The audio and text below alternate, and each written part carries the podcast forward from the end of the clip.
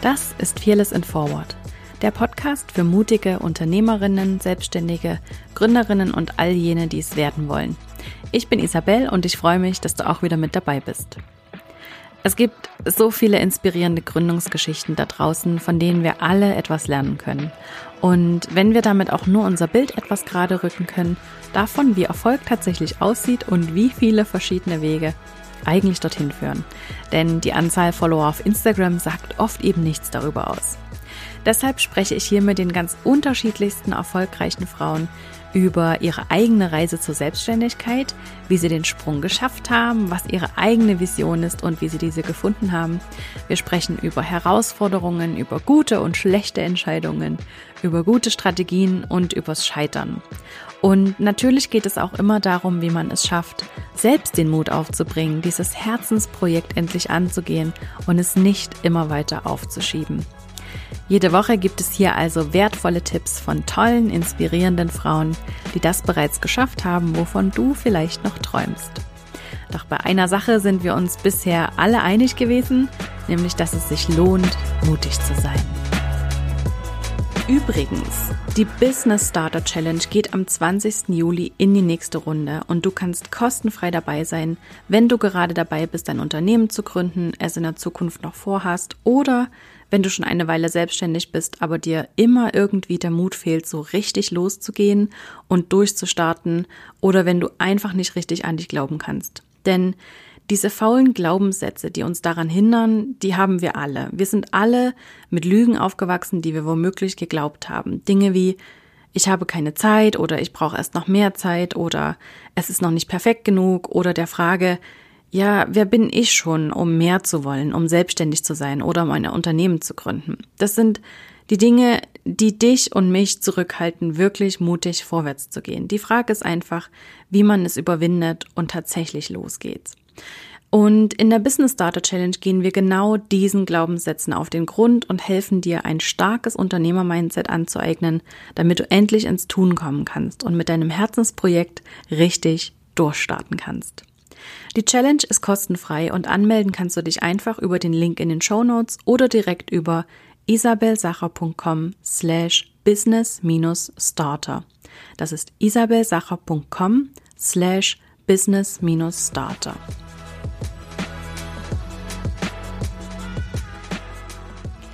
Heute spreche ich mit der Musikerin und Labelgründerin Anne Eck.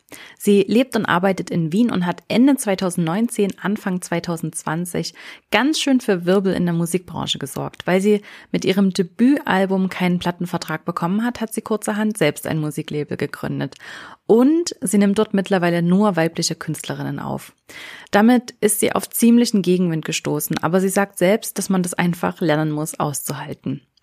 Wir sprechen in unserem Interview über ihren Weg in die Selbstständigkeit, über die Courage, sich selbst zu erlauben, gesehen zu werden und über Verletzlichkeit und Authentizität. Sie berichtet über ihre eigenen Ängste und wie sie es geschafft hat, diese zu überwinden und warum es manchmal hilft, ganz naiv und unbekümmert an eine neue Sache zu gehen und warum es manchmal einfach besser ist, überhaupt noch nicht zu wissen, was einen genau erwartet. Anne arbeitet gerade an ihrem zweiten Album, das im Februar erscheinen soll, und der erste Song von dieser Platte ist bereits veröffentlicht. Hello My Heart handelt genau von diesem Mut, zu sich selbst zu stehen und von dieser Verbindung zu sich selbst und zu anderen, die entsteht, wenn wir zulassen, dass wir wirklich gesehen werden. Hello my heart, spread your wings and fly up high. You are strong enough and you can go alone and go and go. Schön, dass du da bist. Ich freue mich sehr, dass wir das heute machen und dass du dabei bist. Du bist ja über einige Umwege dorthin gekommen, wo du heute bist. Ich finde das persönlich sehr, sehr inspirierend und auch gleichzeitig beeindruckend. Erzähl uns doch kurz, was du heute genau alles machst und was dich genau dorthin gebracht hat, wo du heute bist. Huh, das ist eine lange Geschichte. Also aktuell bin ich Singer-Songwriterin, habe gerade meine erste Single aus meinem zweiten Album, das im Frühjahr kommen wird, äh, veröffentlicht, Hello My Heart, und habe zusätzlich ein All-Female Artist Label. Ähm, das heißt, ich habe ein eigenes Label, wo ich quasi nur Künstlerinnen unter Vertrag nehme und die herausbringe. Und das sind quasi so meine zwei großen äh, Aufgaben, die ich momentan wahrnehme. Und wie ich dahin gekommen bin, ist eine richtig lange Geschichte. Also tatsächlich, ich finde, du hast es gut äh, zusammengefasst, äh, nämlich mit vielen Umwegen, aber sicher auch mit viel Mut und einigen Entscheidungen, die man dann treffen muss. Was gab es denn für dich vor allem am Beginn deiner, möchte ich mal sagen, Künstlerkarriere oder Selbstständigkeit? Was gab es denn da so für Herausforderungen, die, die du ähm, überwinden musstest oder die dir begegnet sind? Ja, prinzipiell glaube ich, hat's mal überhaupt damit angefangen, finde ich, sich einzugestehen, dass man irgendwie etwas machen möchte, was vielleicht jetzt nicht mh, hm, im ersten Moment normal ist. Also dieses Künstlerin sein, alleine das zu akzeptieren oder das annehmen zu können oder sich selber auch so bezeichnen zu können, hat bei mir irrsinnig lange gedauert. Einfach weil ich, nicht weil ich das nie machen wollte oder weil ich irgendwie nicht davon geträumt habe, sondern weil tatsächlich einfach die Angst davor so groß war, zu versagen. Und ich finde, es beschreibt das in dem Buch äh, Der Weg des Künstlers ganz gut, äh, da spricht man immer von Schattenkünstler oder Schattenkünstlerinnen. Das sind die Leute, die sich halt oft in dem Feld dann bewegen, was sie selber gerne machen möchten aber sich letztendlich nicht trauen. Und so war das dann eigentlich auch bei mir, dass ich, äh, ich wollte eigentlich Musical machen und habe mich da für eine Schule beworben und wurde da auch genommen und habe dann den Vertrag zerrissen und dachte mir, nee, das, äh, das wird nix, weil wie soll ich dieses Geld, was ich alleine für diese Schule bezahle, jemals verdienen? Quasi, ich habe 0,0 daran geglaubt, dass ich dazu fähig sein könnte, das wieder einzunehmen und habe das dann weggetan und dachte mir, ah, vielleicht mache ich doch irgendwie BWL, das auf jeden Fall sicher. Und, ähm, und dann war aber schon irgendwie so die Liebe da, okay, Theater, Film, Musik, Medien hat mich immer beschäftigt und habe dann in Wien quasi mein Studium der Theater, Film, Medien und Musikwissenschaften angefangen und habe mich da immer auch bewegt in so einem Feld von Film und Musik, äh, aber eben nie als Künstlerin in der ersten Reihe, sondern immer behind the scenes. Und da gab es dann für mich so ein Schlüsselerlebnis, wo ich dann selber für eine Kurzfilm, äh, für eine, für, ich habe für Kurzfilme ähm, Produktions- und Aufnahmeleitung gemacht und dann auch noch für ein Musikvideo. Und ich stande dann dort mit meinem Klemmbrett und habe irgendwie den ganzen Timetable permanent mitgeschrieben und habe dann der Band so geguckt, wie sie ihr Musikvideo machen. Und ich dachte mir, Anna, du willst das eigentlich. Also das bist eigentlich du. Und jetzt stehst du da mit deinem Klemmbrett hinter der Kamera und organisierst diesen Riesendreh für alle. Und das ist aber dein Traum, den du machen möchtest. Und das war dann schon so ein Moment, wo ich mir dachte, okay, jetzt oder nie.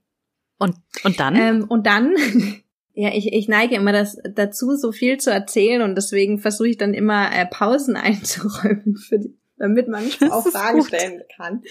Ähm, und dann war es eigentlich so, dass ich dann schon, ich glaube, das, das, das, das kennt jeder von sich, äh, diesen Moment, wo man wirklich irgendwie so eine Erkenntnis hat, die man vielleicht noch nicht ganz greifen kann, aber die wirklich so fundamental in einem ist, wo man einfach weiß, okay, da, da habe ich gerade was verstanden. Und für mich war das in dem Moment, dass ich verstanden habe, dass ich mich da behind the scenes bewege und eben nicht also behind the scenes deswegen bin, weil ich Angst habe, eigentlich in die erste Reihe zu gehen.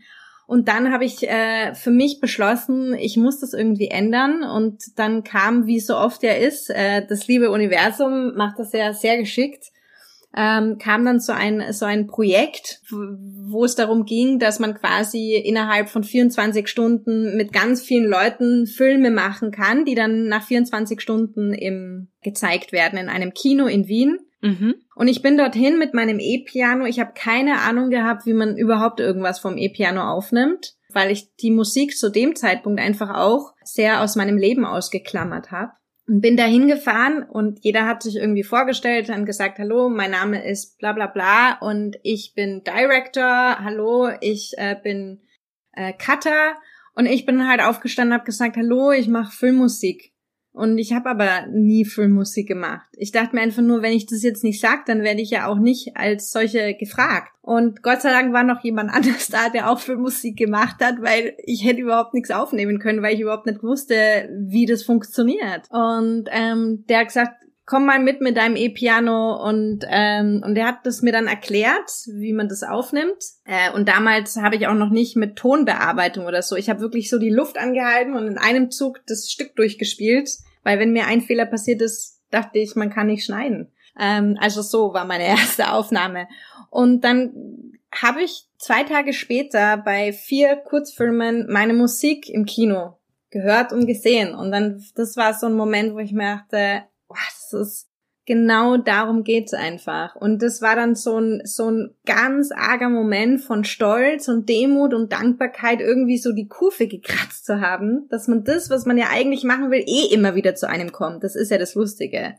Wenn man offen dafür ist, kommt's eh die ganze Zeit. Man kann davon ja nicht wegrennen. Und so war das eben. Und dann dachte ich mir, okay, eigentlich ist Filmmusik nicht so weit weg vom Songwriting, weil wenn ich jetzt drüber noch singe, ist es ja eigentlich ein Song. Und das war dann so der Startschuss eigentlich für mein Songwriting.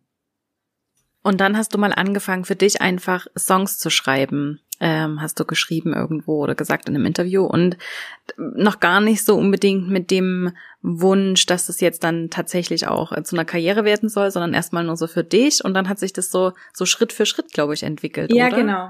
Also es war tatsächlich sehr filigran am Anfang. Ich habe ein Notizbuch genommen und mir gedacht, ah, jetzt schreibe ich mal was und der erste Song ist so entstanden, weil ich das erste Mal einfach nicht die Seite rausgerissen habe oder mir dachte, wer will das hören? Ich bin einfach vom Außen zu mir ins Innen und dachte mir, okay, was will ich eigentlich gerade sagen? Und ich habe mir permanent selber gesagt, es ist egal, ob das ein Song wird oder wem es gefällt oder ob es gefällt. Es, es darf doch jetzt einfach nur mal raus. Und ob es was wird oder nicht, kann ich eh nicht gerade wissen. Und dann waren die ersten Zeilen, äh, Searching my whole life for the right path to take. Und das ist der Anfangssatz von Home, meinem ersten Song, der dann auch ja quasi zweimal auf meinem ersten Album drauf ist. Und irgendwie aus dem einen Song äh, wurden zwölf Songs. Und dann habe ich mir überlegt, okay, hm, was mache ich denn damit jetzt? Also irgendwie würde ich gerne CD machen. also vor vier Jahren hat man ja noch CDs gemacht. Kommt mir jetzt schon so retro vor, wenn man das sagt. Und dann dachte ich mir, ja, das irgendwie würde ich gerne eine CD machen. Und natürlich mit der Überlegung, wie macht man jetzt eine CD, kam natürlich hunderttausend Fragen und Infos, weil man natürlich dann in ein Business reingeht, das einfach riesig ist. Und das war für mich aber klar. Also für mich war die Entscheidung, eine CD machen zu wollen, nicht die Frage, dass ich die jetzt selber brenne und äh, weiß nicht, fünf Stück mache und die verkaufe, sondern tatsächlich, das war dann für mich auch der weitere Schritt, okay, ich gehe da jetzt in ein Business, hm. das auch nochmal eine andere Liga einfach ist. Und dann ähm, bist du, glaube ich, bei einem, bei einem Label, ähm, da wolltest du gern hin und die haben dich nicht genommen und bei einem anderen, die haben dich, die haben dir das angeboten und da wolltest du das nicht. Und dann hast du einfach dein eigenes Label gegründet. Ja, richtig. Ich liebe einfach solche Geschichten, wenn Menschen einfach, ich, ich will dir jetzt nicht unterstellen, dass du davon keine Ahnung hast, aber denen sicher in dem Moment einfach nicht hundertprozentig bewusst ist, was das schlussendlich ja, dann genau bedeutet, ist einfach Richtig, und es ist aber, das ist total gut so. Weil ich glaube, wenn man alles im Vorfeld wüsste, was da alles für eine, sorry, Scheiße auf einen zukommt, dann würde man das ja nie im Leben machen, sondern würde man sich denken, um Gottes Willen, da bin ich raus. Ganz genau. Und das ist gut. Also, und, und das kennen wir doch alle, oder? Je, je, je un, unbeholfener wir an eine Sache rangehen, umso lustiger ist es im ersten Moment. Und wenn es sich so bei der Kopf reinkommt und die ersten Überlegungen, dann wird's richtige Arbeit und anstrengend. Sobald der Kopf draußen ist und sich denkt, äh, was, äh, äh, gründe ich selber, ist, ist irgendwie noch total naiv, in Anführungszeichen. Aber das macht auch Spaß. Diese Naivität teilweise und dieses Nicht-Wissen, was passiert, ist irgendwie immer dieser Kitzel, finde ich, im ersten Moment. Und äh, tatsächlich, bis es zu diesem Punkt kam, wo ich das Label gegründet habe, lagen ja noch so viele äh, Schritte, die mir auch nicht bewusst waren. Also genau das gleiche wie ich mache jetzt eine CD. Das ist ja nicht einfach, ich mache jetzt eine CD, sondern der Moment, wo ich gesagt habe, ich mache eine CD, bis zu dem Zeitpunkt, wo ich sie in der Hand gehalten habe, vergingen drei Jahre. Einfach weil alleine mit der Frage, ich mache jetzt eine CD, schon mal die Frage aufkam, okay, wer macht die? Und woher kommt das Geld? Äh, das ist einfach auch ein Thema gewesen, dass sicher viele Selbstständige oder Leute, die sagen, ich mache jetzt das Projekt, glaube ich, mit einer der größten Hindernisse für viele sind, weil sie sagen, ja, wo soll ich denn das Geld hernehmen? Und auch hier, glaube ich, ist es ganz wichtig, sich selber dazu vertrauen und zu sagen, erstens, es wird schon irgendwie kommen. Zweitens, es ist nun mal so, wenn man solche Projekte macht, egal in welcher Branche, du musst investieren ohne Ende. Du wirst es nicht hinbekommen, wenn du sagst, aber ich habe jetzt kein Geld. Das ist kein Grund, es nicht zu tun, sondern du musst investieren und du musst an dich glauben, dass du das irgendwie wieder reinbekommst, beziehungsweise dass es sich irgendwie ausgeht, weil wenn du nicht an dich glaubst, dass das sich irgendwie ausgeht, dann fang's am besten gar nicht an. Hm. Und das dritte ja. ist, glaube ich, dass es ist nun mal Risiko. Es gibt, wenn man Dinge macht ähm, und sagt, ich mache das jetzt einfach, es gibt nicht die, es gibt niemanden, der vorbeikommt und sagt, ich garantiere dir, in eineinhalb Jahren wird es funktionieren und dann wird das und das passieren.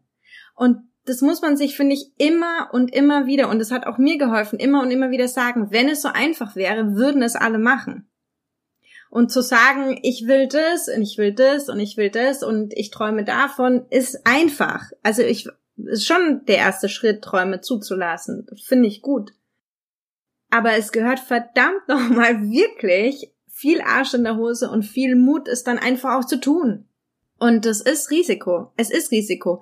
Aber im Endeffekt, glaube ich, geht es nicht darum, ob es ob es dann funktioniert oder nicht, sondern es geht wirklich um den Moment, ob du dann dir sagen kannst, ich habe das probiert und es ist echt cool geworden. Oder es ist voll kacke geworden, aber dafür ist mir was anderes eingefallen und jetzt bin ich plötzlich da drüben.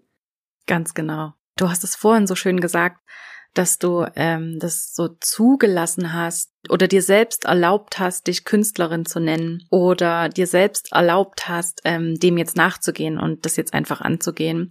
Und da ist mir so in, wieder in den Sinn gekommen, dass das meiner Meinung nach hat das ganz viel mit Courage zu tun. Das ist gar nicht unbedingt, also das hat auch was mit Mut zu tun, aber viel mehr eigentlich noch mit Courage, wenn man eigentlich genau weiß, ganz tief drin, was man machen sollte oder was der nächste Schritt sein sollte, es dann tatsächlich zu machen, braucht einfach Courage. Also zu sich selbst zu stehen und das eben zuzulassen. Deswegen finde ich das so schön, dass du das so beschrieben hast. Und gibt's irgendwas, was du anderen mit auf den Weg geben könntest, wie man seine Courage und seinen Mut findet, es dann tatsächlich zu machen? Weil eben, wie du sagst, oder Träumen können ganz viele und das machen ganz viele. Und ganz viele haben dieses Herzensprojekt, was sie irgendwie die ganze Zeit vor sich herschieben und wo sie irgendwie noch auf den richtigen Zeitpunkt warten oder auf den großen Lottogewinn, den sie dafür noch brauchen, was ja irgendwie auch Quatsch ist. Wie schafft man es dann tatsächlich, einen Moment auszusuchen, in dem man sagt, und jetzt ist es soweit, jetzt mache ich's?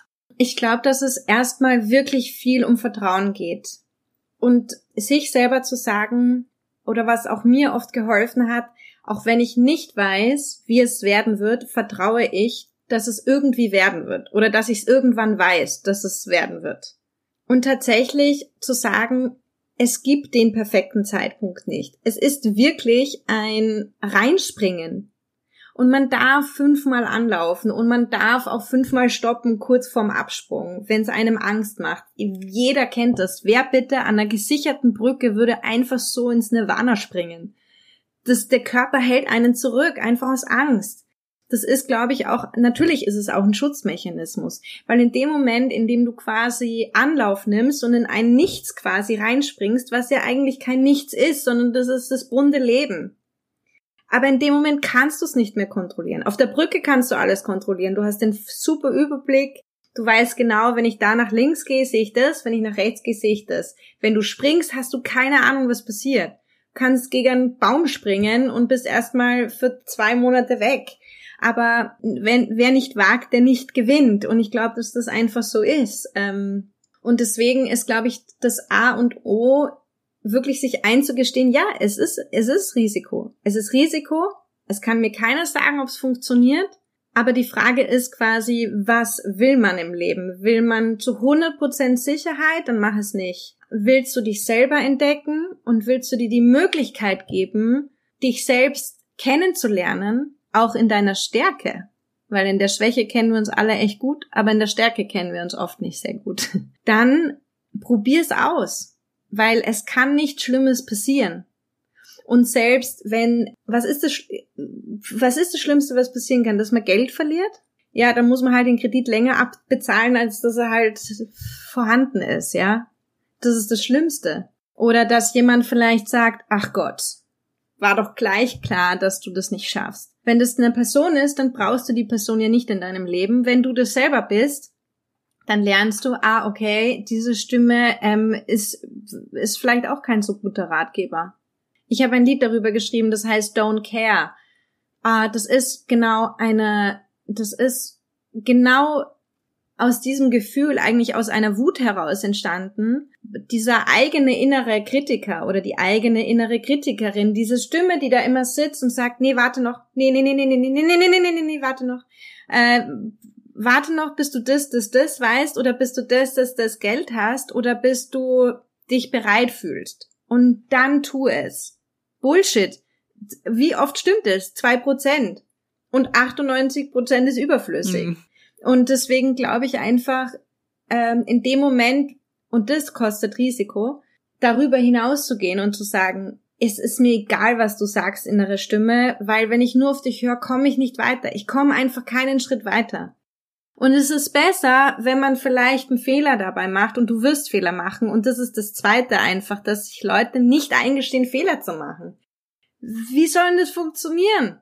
Wie soll man einen Tisch bitte als Schreiner oder Schreinerin herstellen, wenn man nicht, wenn keine Späne fällen dürfen? Wie soll das funktionieren? Das kann man nicht machen. Man kann nicht Holz bearbeiten, wenn alles sauber bleibt. Man kann auch nicht kochen, ohne dass die Küche schmutzig gemacht wird. das ist ein sehr schönes Bild, ja, das stimmt. Ja, es braucht Mess und es braucht Tränen und Chaos und Lost sein. Es braucht es, es gehört dazu. Ja. Das ist echt ein schönes Bild mit dem Kochen. Das gefällt mir gut, weil ähm, äh, meine Küche würde das bestätigen. dass es das auf jeden Fall braucht, bis es am Ende lecker wird. Aber ähm, ja, das stimmt absolut.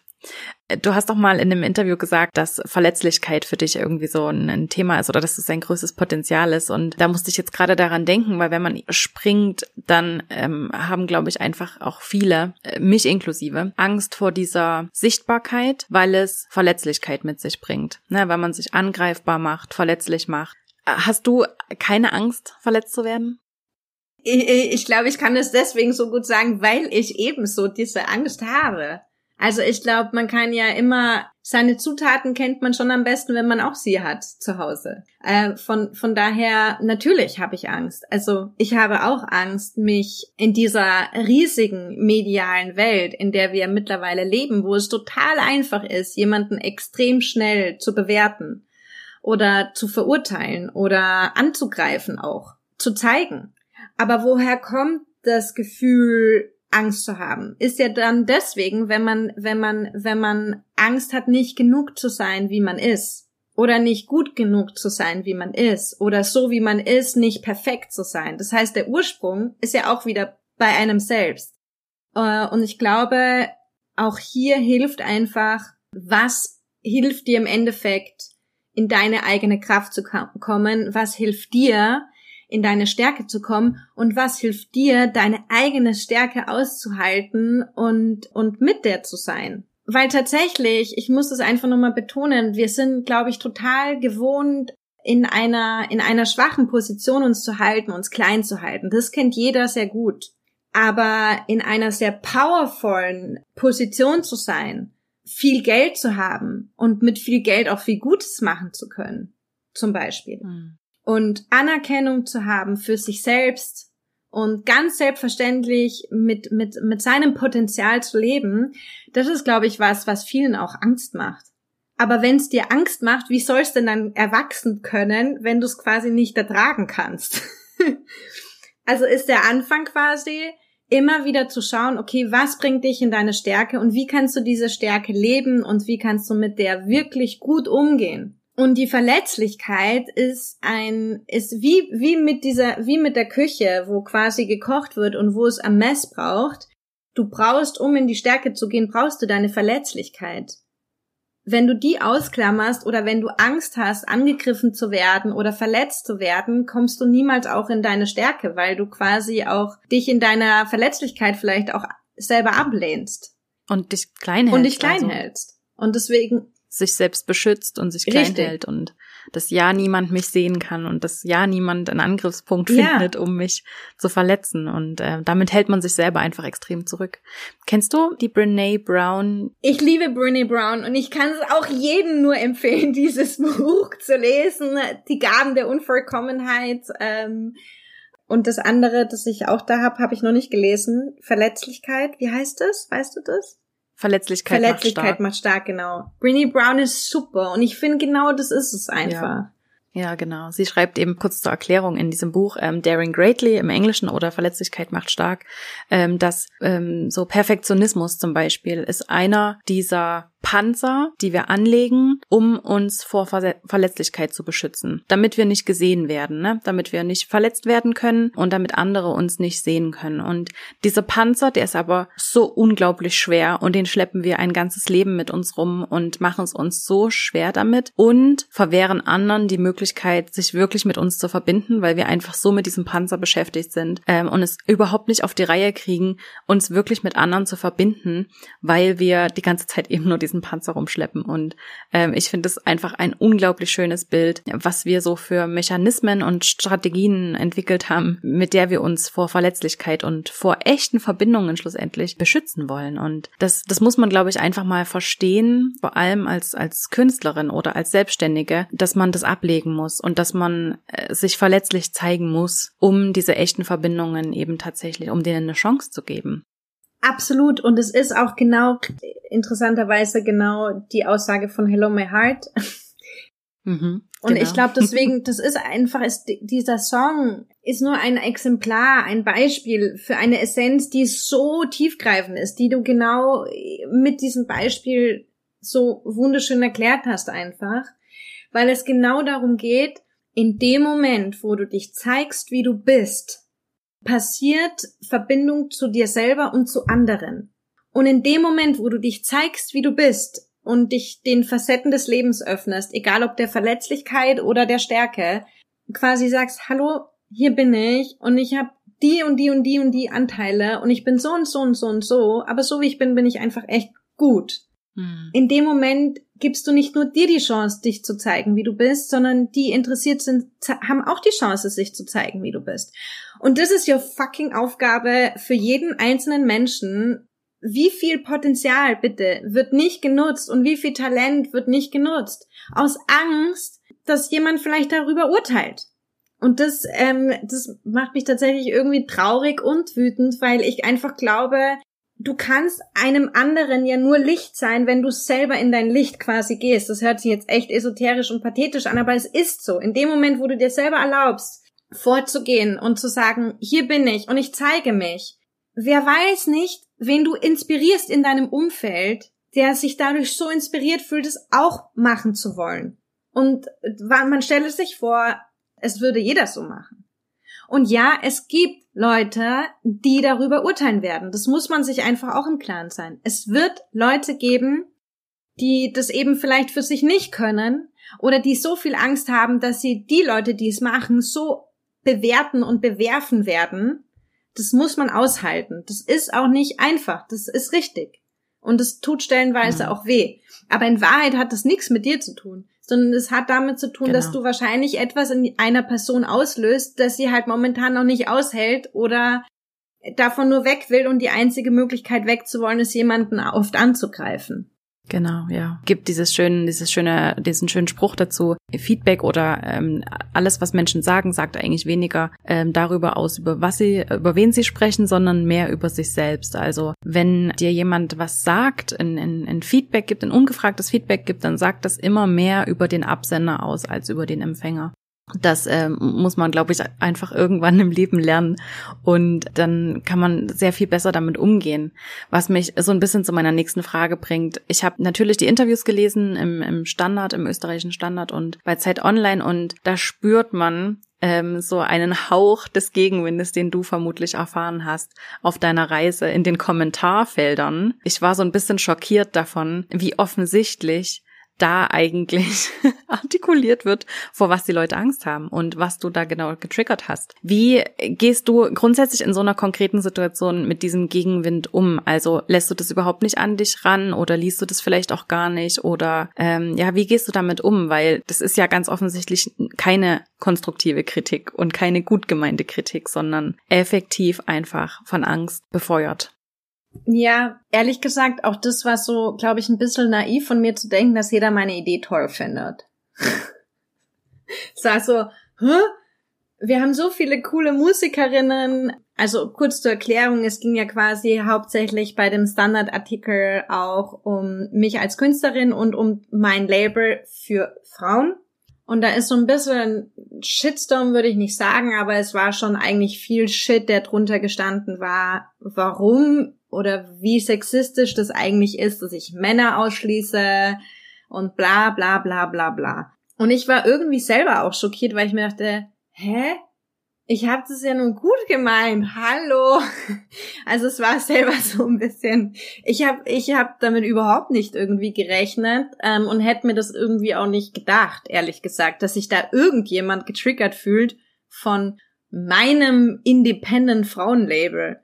Aber tatsächlich war das so und ich habe es bis am Abend geschafft, die Kommentare nicht zu lesen. mein Freund hat mir gesagt, Anne, lest doch gar nicht die Kommentare im Kommentarfeld. Und dann habe ich aber am Abend nicht mehr ausgehalten. Natürlich habe ich sie auch gelesen und ich finde, was du gesagt hast, es gibt konstruktive Kritik und es gibt Kritik, die einfach nur treffen will beziehungsweise die das, dieses Thema einfach zum Anlass nimmt, um den eigenen Frust oder die eigene Angst oder die eigene Unzufriedenheit mit dem Leben, was auch immer, verbal rauszuhauen. Weil wenn jemand komplett in sich ruht, denkt er sich, ach, das ist ja schön, ein Label für Frauen, ja super. Was sind da für Frauen auf dem Label? Hör ich mir gleich mal an. Sag ich mal. Das könnte ja eine Reaktion sein. Aber das ist es ja nicht, sondern es wird dann erstmal quergeschossen und dann ja, natürlich hat es mich im ersten Moment auch getroffen. Ich glaube einfach, weil ich damit nicht gerechnet habe. Und dann dachte ich mir, okay, so what? Ähm, zeigt einfach nur, dass die Arbeit, die ich mache, gut und richtig ist. Sehr cool. Das freut mich total, dass du da so damit umgehen kannst und dass du schlussendlich das so siehst und dass du sie siehst, die da kommentiert haben, dass sie schlussendlich ja, wie sagt man immer so schön, hurt people, hurt people. Also, das ist mir, glaube ich, auch von Brené Brown geblieben, dass Menschen, die andere Menschen bewusst verletzen oder kritisieren, also bösartig kritisieren, schlussendlich auch einfach nur verletzt sind und das noch nicht ausgearbeitet und noch nicht bearbeitet haben und äh, sich dessen vielleicht auch gar nicht bewusst sind. Und wenn man das einmal verstanden hat, dann kann man das so, also ich kann gar nicht sagen, dass es Mitgefühl ist oder Verständnis, sondern ich sehe es einfach nur. Ich kann es anerkennen, dass es für dich ein Problem ist, aber es ist nicht in meiner Verantwortung daran, was zu ändern oder dir das zu erklären oder was auch immer. Das ist deine Sache. Deswegen finde ich das total schön, dass du so, ja, man würde wahrscheinlich sagen, drüber stehen kannst. Aber ich glaube, du bist eh ein sehr reflektierter Mensch. Ich möchte noch was anmerken zu dem Thema Kritik, weil, weil natürlich trifft Kritik. Und die Kritik trifft ja deswegen, weil es auch wieder den Punkt trifft, vielleicht nicht von jedem gemocht zu werden. Und jeder will gerne von jedem gemocht werden. so, und, und, und, und es gibt so einen Satz, finde ich, der hat mir auch sehr geholfen, der ist, ähm, wenn du es jedem recht machen möchtest, musst du Diener oder Dienerin werden. Dann machst du es jedem recht. Du kannst es nicht jedem recht machen, wenn du Position beziehst. Also am besten man verabschiedet sich gleich von dem, von dem Druck, es jedem recht machen zu können, weil das geht nicht. Und ja, es ist manchmal echt ich würde auch gerne jedem gefallen und ich würde auch gerne, dass jeder meine Musik liebt und alles liebt, was ich mache, aber das wird nicht so sein. Und deswegen glaube ich, je früher man aushalten kann, nicht von jedem gemocht zu werden, umso besser. Dann ist man frei in dem, was man machen möchte, glaube ich einfach auch. Was bedeutet es genau für dich, authentisch zu sein? Das ist eine echt äh, gute Frage. Ich glaube, Authentizität, was ist Authentizität? Ich glaube, Authentizität ist in einer gewissen Art und Weise natürlich auch wieder sich zu zeigen, wie man ist und Position zu beziehen und dahinter zu stehen Und quasi zu sagen, so und so bin ich, so und so denke ich, das und das tue ich und dafür stehe ich. Das, glaube ich, ist für mich authentisch sein. Wenn ich als Wert, weiß ich nicht, Loyalität habe und mich dann nach außen hin unloyal permanent äh, gebe, dann ist es für mich nicht authentisch, wie die Person handelt. Ich glaube ganz oft bei Unternehmen oder auch Selbstständigen, die Marken aufbauen, ist immer dieses, ein bisschen dieses ganz schwierig, dieses Thema, wie authentisch bin ich. Aber ich glaube, das wird oft verwechselt damit, dass es Privat und Business gibt. Das hat nichts mit Authentizität zu tun, sondern privat sein heißt, äh, da lasse ich noch tiefer blicken, da erzähle ich meine Geschichte tiefer und und und teile mehrere Emotionen vielleicht auch. Ich finde, dass persönliche Traumata oder irgendwelche Sachen, die mich beschäftigen oder als Kind oder was auch immer, nix, finde ich, im Business verloren haben. Es sei denn, jemand möchte aktiv damit arbeiten. Und das kann ich selber entscheiden. Wie viel zeige ich von dem, wer ich privat bin, in meinem beruflichen Umfeld und wie viel eben nicht.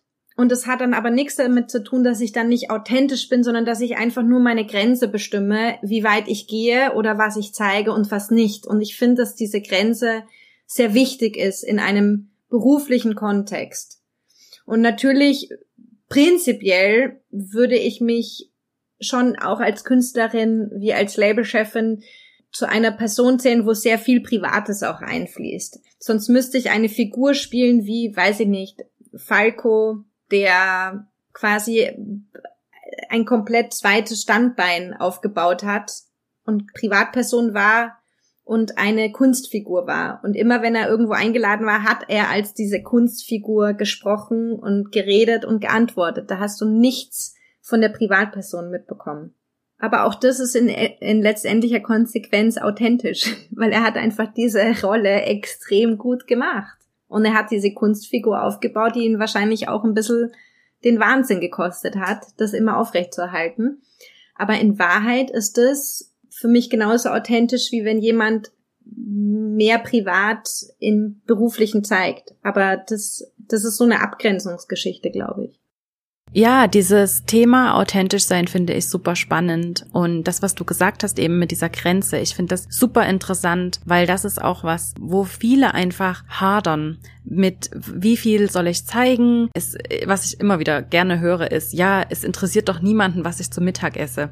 Ja, das ist auch nicht der Punkt, sondern die Frage ist, wie viel, was möchtest du von dir zeigen? Du kannst es selber bestimmen, was du von dir zeigen möchtest und wie viel, aber das soll was von dir sein. Eben nicht einfach irgendwas zu zeigen, von dem du das Gefühl hast, dass man das halt jetzt so zeigen muss und dass man Instagram halt so machen muss oder was auch immer, sondern wirklich was von dir zu zeigen. Entscheide, welche Teile von deiner Persönlichkeit einfließen sollen. Und das, das ist ja das Schöne, man kann es 100% selber bestimmen. Es sagt niemand, wie es richtig oder falsch ist.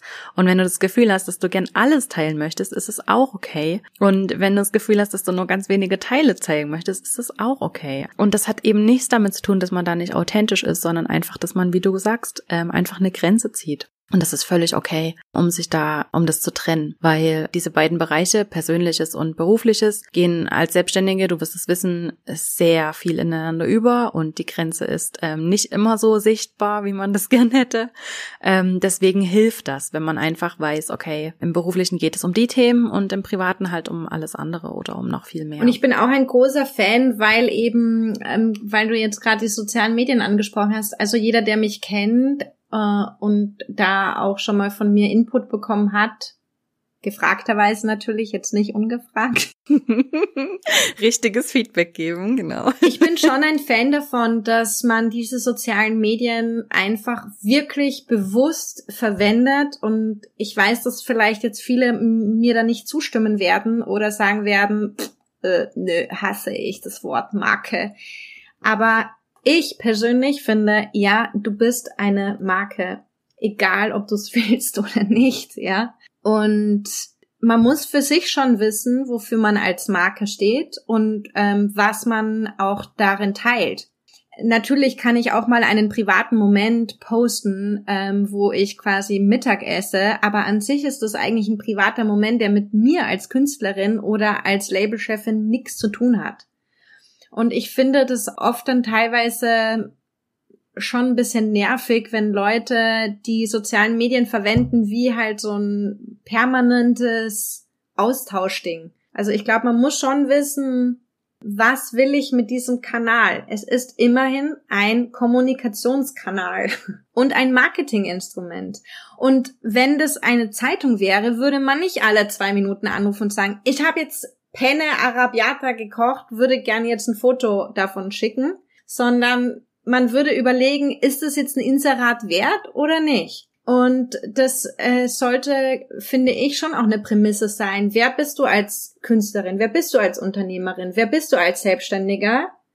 Worum geht's bei dir? Und was können die Leute da konsumieren oder von sich mitnehmen? Und das dann auch bewusst und konsequent zu machen. Also heißt es, authentisch zu sein, eben auch, sich damit auseinanderzusetzen, wer man ist, wofür man steht, um einfach authentischer sein zu können. Also man muss sich dessen einfach bewusst werden, oder wofür man steht und, und was man äh, sagen möchte, äh, was man teilen möchte in der Welt.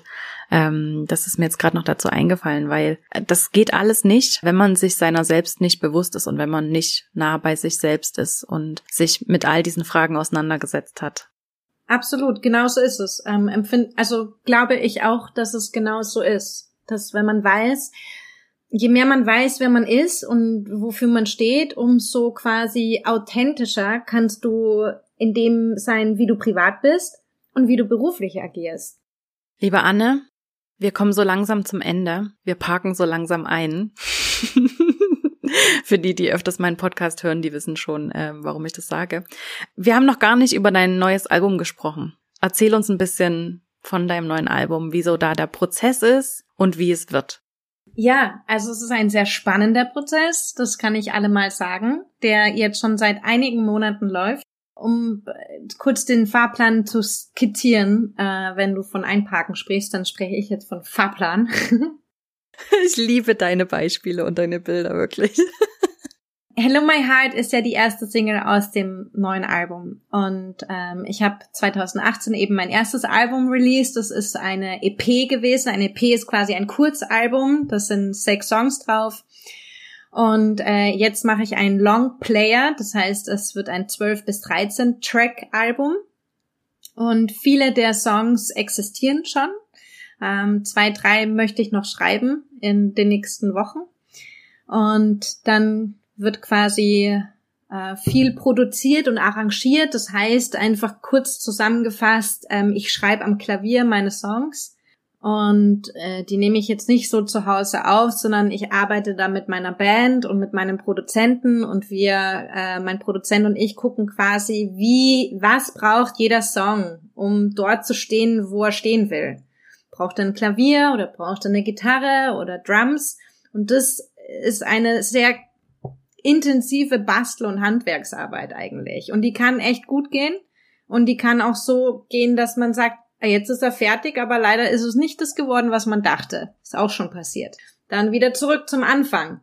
Und das ist immer so ein Austarieren. Und bestenfalls schaffen wir es, für alle zwölf oder dreizehn Songs genau die passenden Sachen zu finden. Es ist halt ein vieles Ausprobieren und einfach ebenfalls ein permanentes Risiko, ob es funktioniert oder nicht. Und vielleicht gelingt es bei allen Songs und vielleicht aber auch nicht. Äh, und das kommt auf jeden Fall im Februar raus. Jeder, der sich toll. überzeugen möchte von wie schon mal Anne Eck klingt, kann auf jeden Fall bei Hello My Heart schon mal reinschauen und hören, weil es ist äh, nicht nur als Musikvideo, sondern auch als Song natürlich überall. Genau. Auf den bekannten Plattformen gibt es überall alles von Anne zu hören, was es jetzt schon zu hören gibt. Und ich kann es jedem nur ans Herz legen. Es ist wirklich unglaublich schöne Musik. Und wenn man dich jetzt noch so ein bisschen dazu kennenlernt, dann ähm, finde ich, bekommt es alles ein ganz anderes Gewicht und eine ganz andere Wertigkeit, weil man so ein bisschen die Person hinter diesen Songs kennenlernt. Und äh, mir persönlich geht es immer so, dass ich dann eine ganz andere Verbindung dazu habe und ähm, dass es mich viel mehr trifft, weil ich ja auch sonst mir sonst nur Sachen von Leuten sagen lasse, denen ich vertraue. Und äh, wenn man eine Person besser kennt als einfach nur von Spotify, dann trifft die Musik einfach mehr. Und eben deswegen kann es jedem nur ans, ans Herz legen, der jetzt äh, diesen Podcast gehört hat, hört unbedingt als nächstes bei der Anne rein. Wirklich wunderschöne Dankeschön. Musik. Herzlichen Dank dir, meine Liebe. Es war wirklich ähm, so schön, mit dir zu sprechen und ich könnte jetzt auch noch eine ganze Weile weitersprechen. Ich hoffe, dass wir ähm, irgendwann wieder die Gelegenheit haben werden. Und ansonsten wünsche ich dir in der Zwischenzeit alles, alles Liebe und wirklich die besten, größten, tollsten Erfolge mit dem neuen Album und mit deiner Musik und mit deinem Label. Und herzlichen Dank, dass du da warst. Danke vielmals für die Einladung and go for it.